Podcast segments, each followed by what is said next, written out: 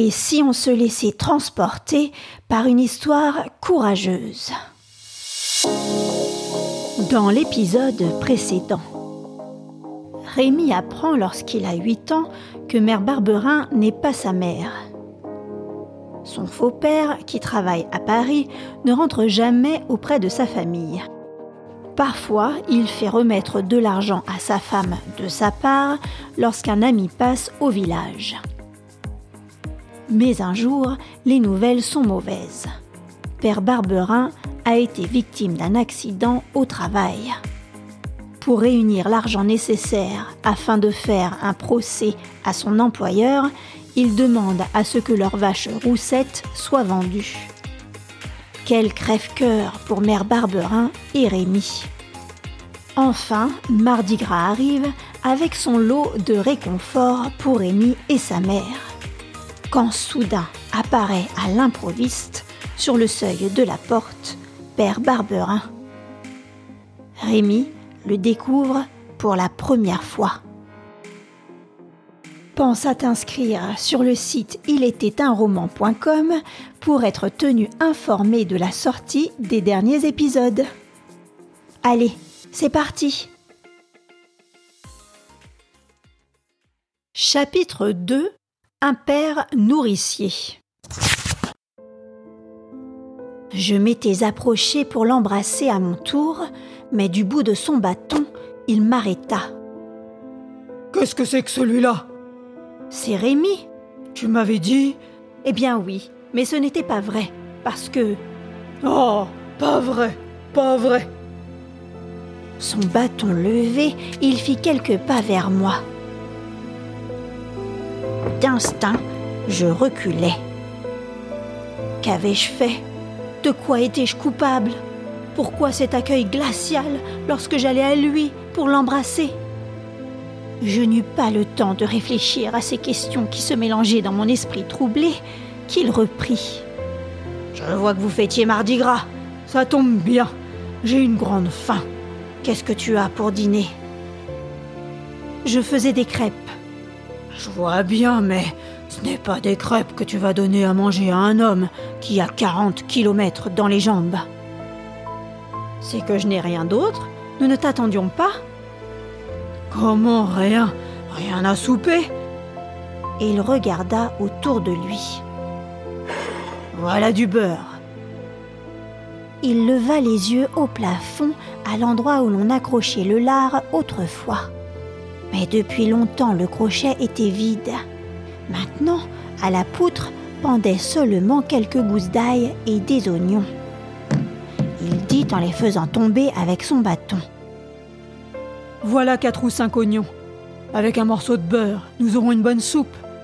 Retire ta crêpe et fricasse-nous les oignons dans la poêle. Retirez la crêpe de la poêle et Mère Barberin ne répliqua rien. Au contraire, elle s'empressa de faire ce que son homme demandait, tandis que celui-ci s'asseyait sur le banc dans le coin de la cheminée. Je n'avais pas osé quitter la place où le bâton m'avait amené, et, appuyé contre la table, je le regardais.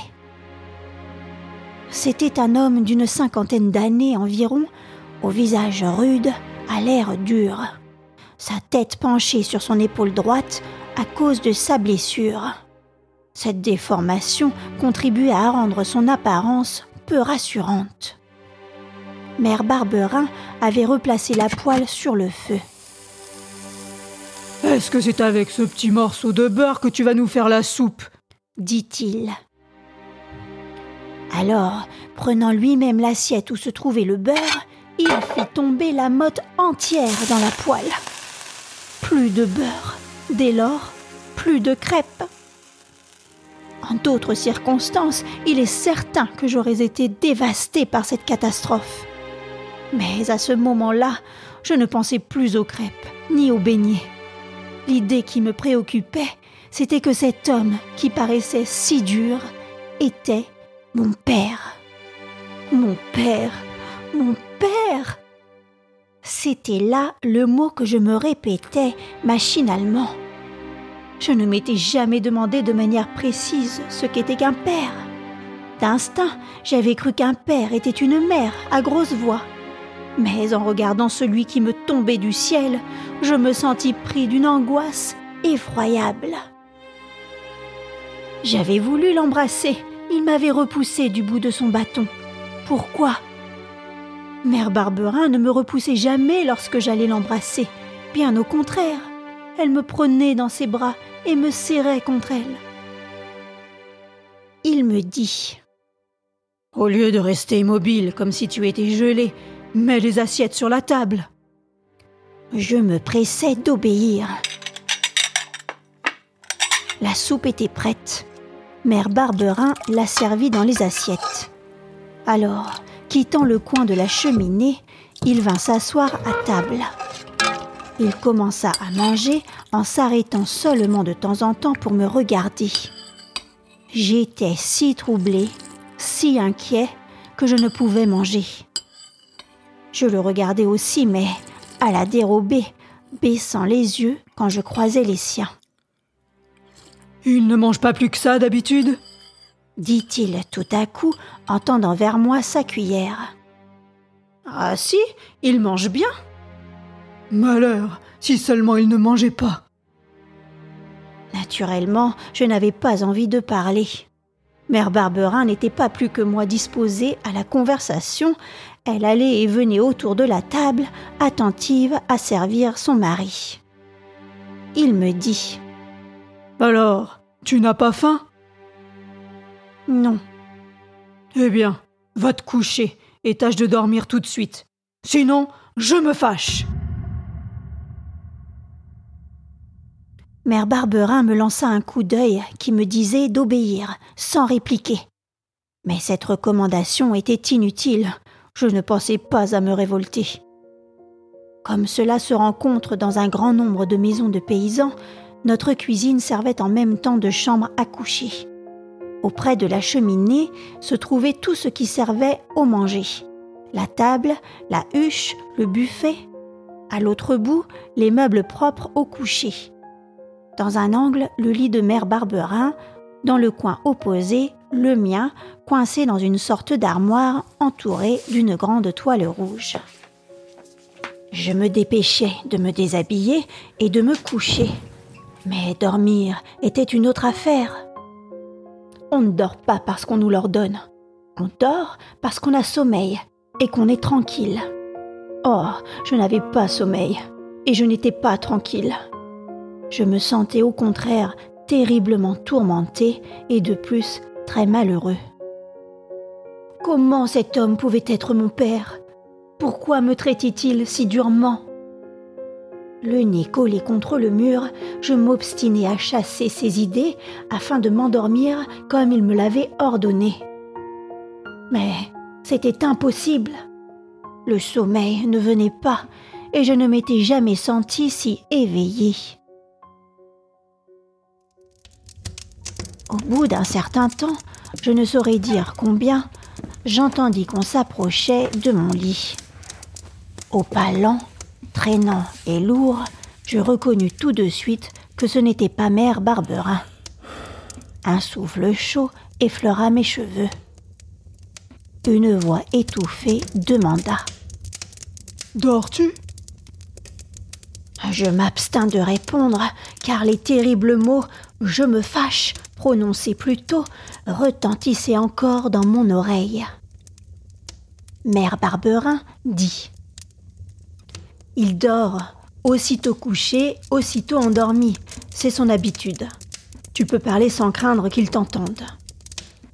Sans doute j'aurais dû dire que je ne dormais pas, mais je n'osais pas. On m'avait ordonné de dormir, je ne dormais pas, j'étais en faute. Mère Barberin demanda Ton procès, où en est-il? Perdu Les juges ont décidé que j'étais en faute de me trouver sous les échafaudages et que l'entrepreneur ne me devait rien. Le procès maintenant perdu, nous voilà ruinés. Quelle misère Et comme si cela ne suffisait pas, en rentrant ici, je trouve un enfant. M'expliqueras-tu pourquoi tu n'as pas fait comme je te l'avais demandé? Parce que je n'ai pas pu. Tu n'as pas pu le porter aux enfants trouvés On n'abandonne pas comme ça un enfant qu'on a nourri de son lait et qu'on aime. Ce n'est pas ton enfant. Écoute, je voulais faire ce que tu m'as demandé. Mais voilà qu'il est alors tombé malade. Malade? Oui, malade. Ce n'était pas le moment de le porter à l'hospice pour le tuer. Et quand il a été guéri? C'est qu'il n'a pas été guéri tout de suite. Après cette maladie, en est venue une autre. Il toussait, le pauvre petit, à fendre le cœur. C'est comme ça que notre petit Nicolas est mort. Il me semblait que si je portais celui-là à la ville, il mourrait aussi. Mais après Le temps avait passé. Puisque j'avais attendu jusque-là, je pouvais bien attendre encore. Quel âge a-t-il maintenant? Huit ans. Eh bien, du haut de ses huit ans, il ira là où il aurait dû aller il y a bien longtemps. Et ça ne lui sera pas plus agréable. Voilà ce qu'il y aura gagné. Non, mais Jérôme, tu ne feras pas ça. Je ne ferai pas ça. Et qui m'en empêchera? Crois-tu que nous puissions le garder pour toujours? Il y eut un moment de silence et je pus respirer. L'émotion me serrait à la gorge au point de m'étouffer. Puis Mère Barberin reprit. Comme Paris t'a changé. Tu n'aurais pas parlé comme ça avant. Peut-être, mais ce qu'il y a de sûr, c'est que si Paris m'a changé, il m'a aussi estropié. Comment gagner sa vie maintenant, avec un membre en moins? Nous n'avons plus d'argent. La vache est vendue. Faut-il, alors que nous n'avons pas de quoi manger, nourrir un enfant qui n'est pas le nôtre? C'est le mien. Ce n'est pas plus le tien que le mien, ce n'est pas un enfant de paysan. Je le regardais pendant le souper. Il est délicat, maigre, pas de bras, pas de jambes. C'est l'enfant le plus joli du pays. Oh, joli, je ne dis pas, mais solide. Est-ce que c'est sa gentillesse qui lui donnera à manger? Est-ce qu'on est un travailleur avec des épaules comme les siennes? On est un enfant de la ville, et les enfants des villes, il ne nous en faut pas ici. Je te dis que c'est un brave enfant. Il a de l'esprit comme un chat, et avec cela, il a bon cœur. Il travaillera pour nous. En attendant, il faudra que nous travaillions pour lui, et moi, je ne peux plus travailler. Et si ses parents le réclament, qu'est-ce que tu diras? Ses parents? Est-ce qu'il a des parents? S'il en avait, il l'aurait cherché, et depuis huit ans, il l'aurait trouvé. Oh, j'ai fait une sacrée bêtise de croire qu'il avait des parents qui le réclameraient un jour, et nous paieraient les sacrifices pour l'avoir élevé. Je n'ai été qu'un nigo, qu'un imbécile. Parce qu'il était enveloppé dans de beaux langes avec des dentelles, cela ne voulait pas dire que ses parents le cherchaient. Ils sont peut-être morts d'ailleurs. Et s'ils ne le sont pas, si un jour ils viennent nous le demander, j'ai dans l'idée qu'ils viendront. Que les femmes sont donc obstinées. Enfin, s'ils viennent. Eh bien, nous les enverrons à l'hospice. Mais assez causé. Tout cela m'ennuie. Demain, je le conduirai au maire. Ce soir, je vais aller dire bonjour à François. Dans une heure, je reviendrai.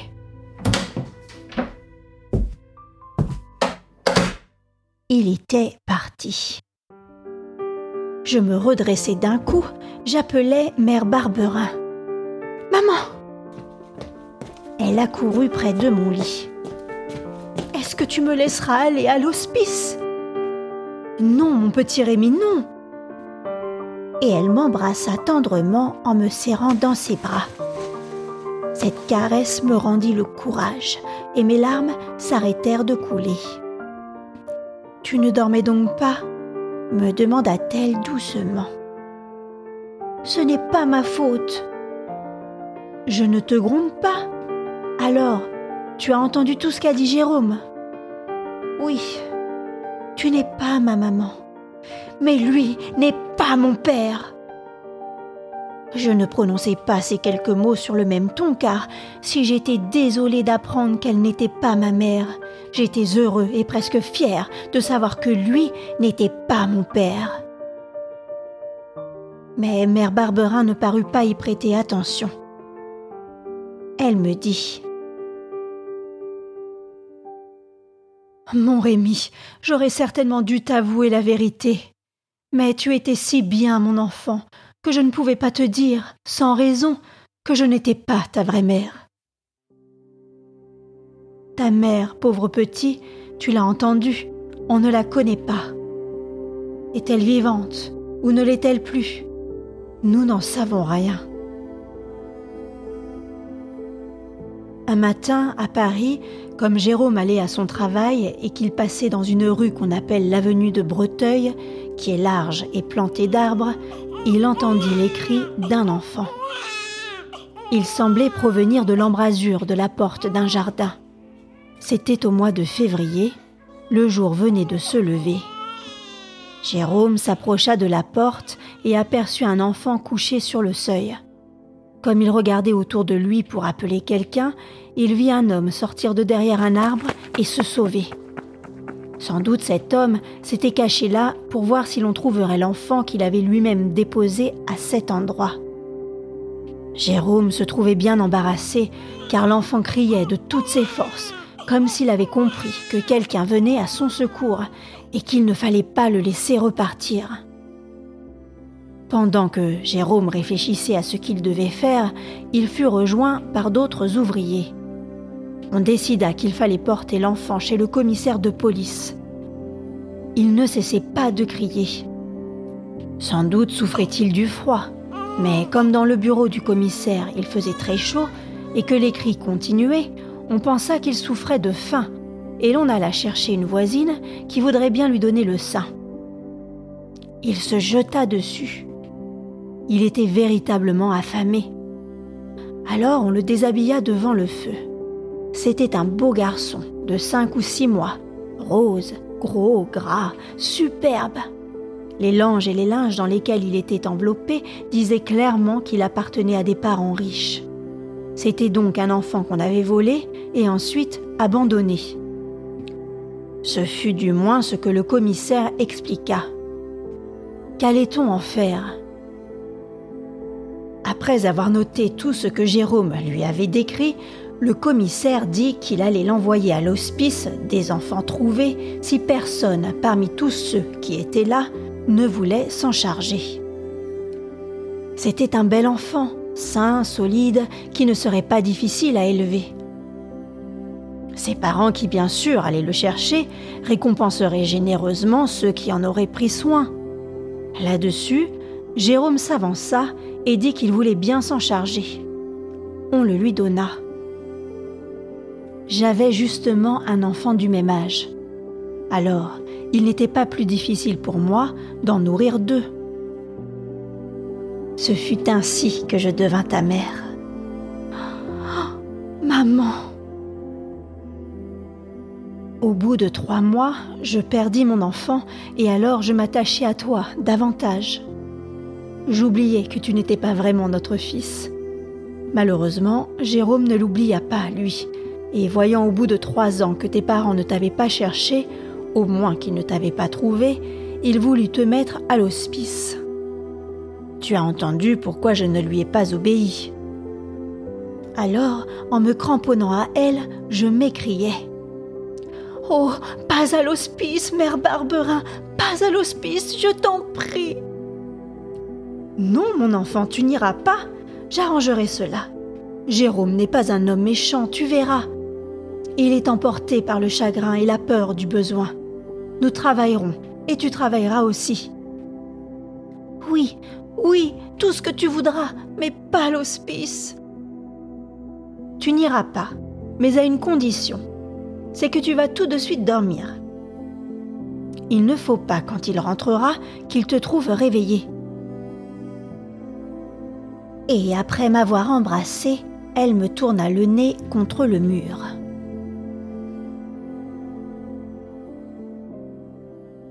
J'aurais voulu m'endormir, mais encore profondément troublée, et émue, je ne trouvais ni le calme ni le sommeil.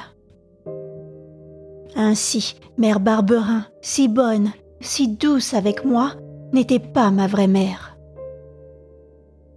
Mais alors, qu'était-ce donc une vraie mère? Meilleure? Plus douce encore?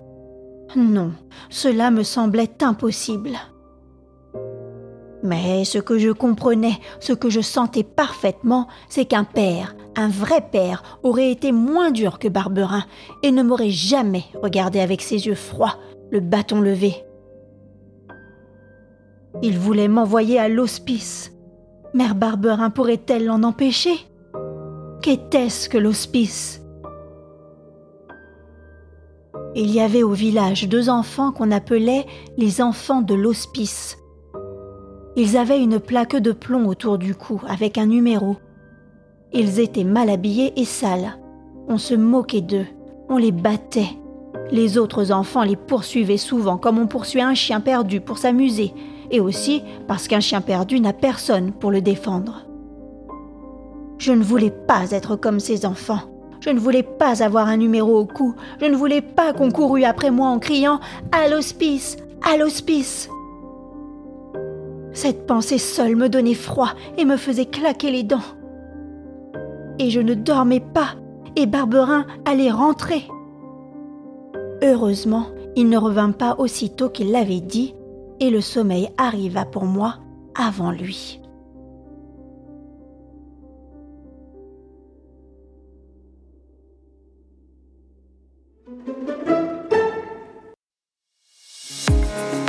Alors, Mère Barberin réussira-t-elle à convaincre son mari de ne pas envoyer Rémi à l'hospice? La suite au prochain épisode. Si toi aussi tu as envie de soutenir mon podcast, n'hésite pas à laisser une note ou un commentaire ou à t'abonner à la newsletter sur ilétait-un-roman.com. Merci pour ton écoute et à très vite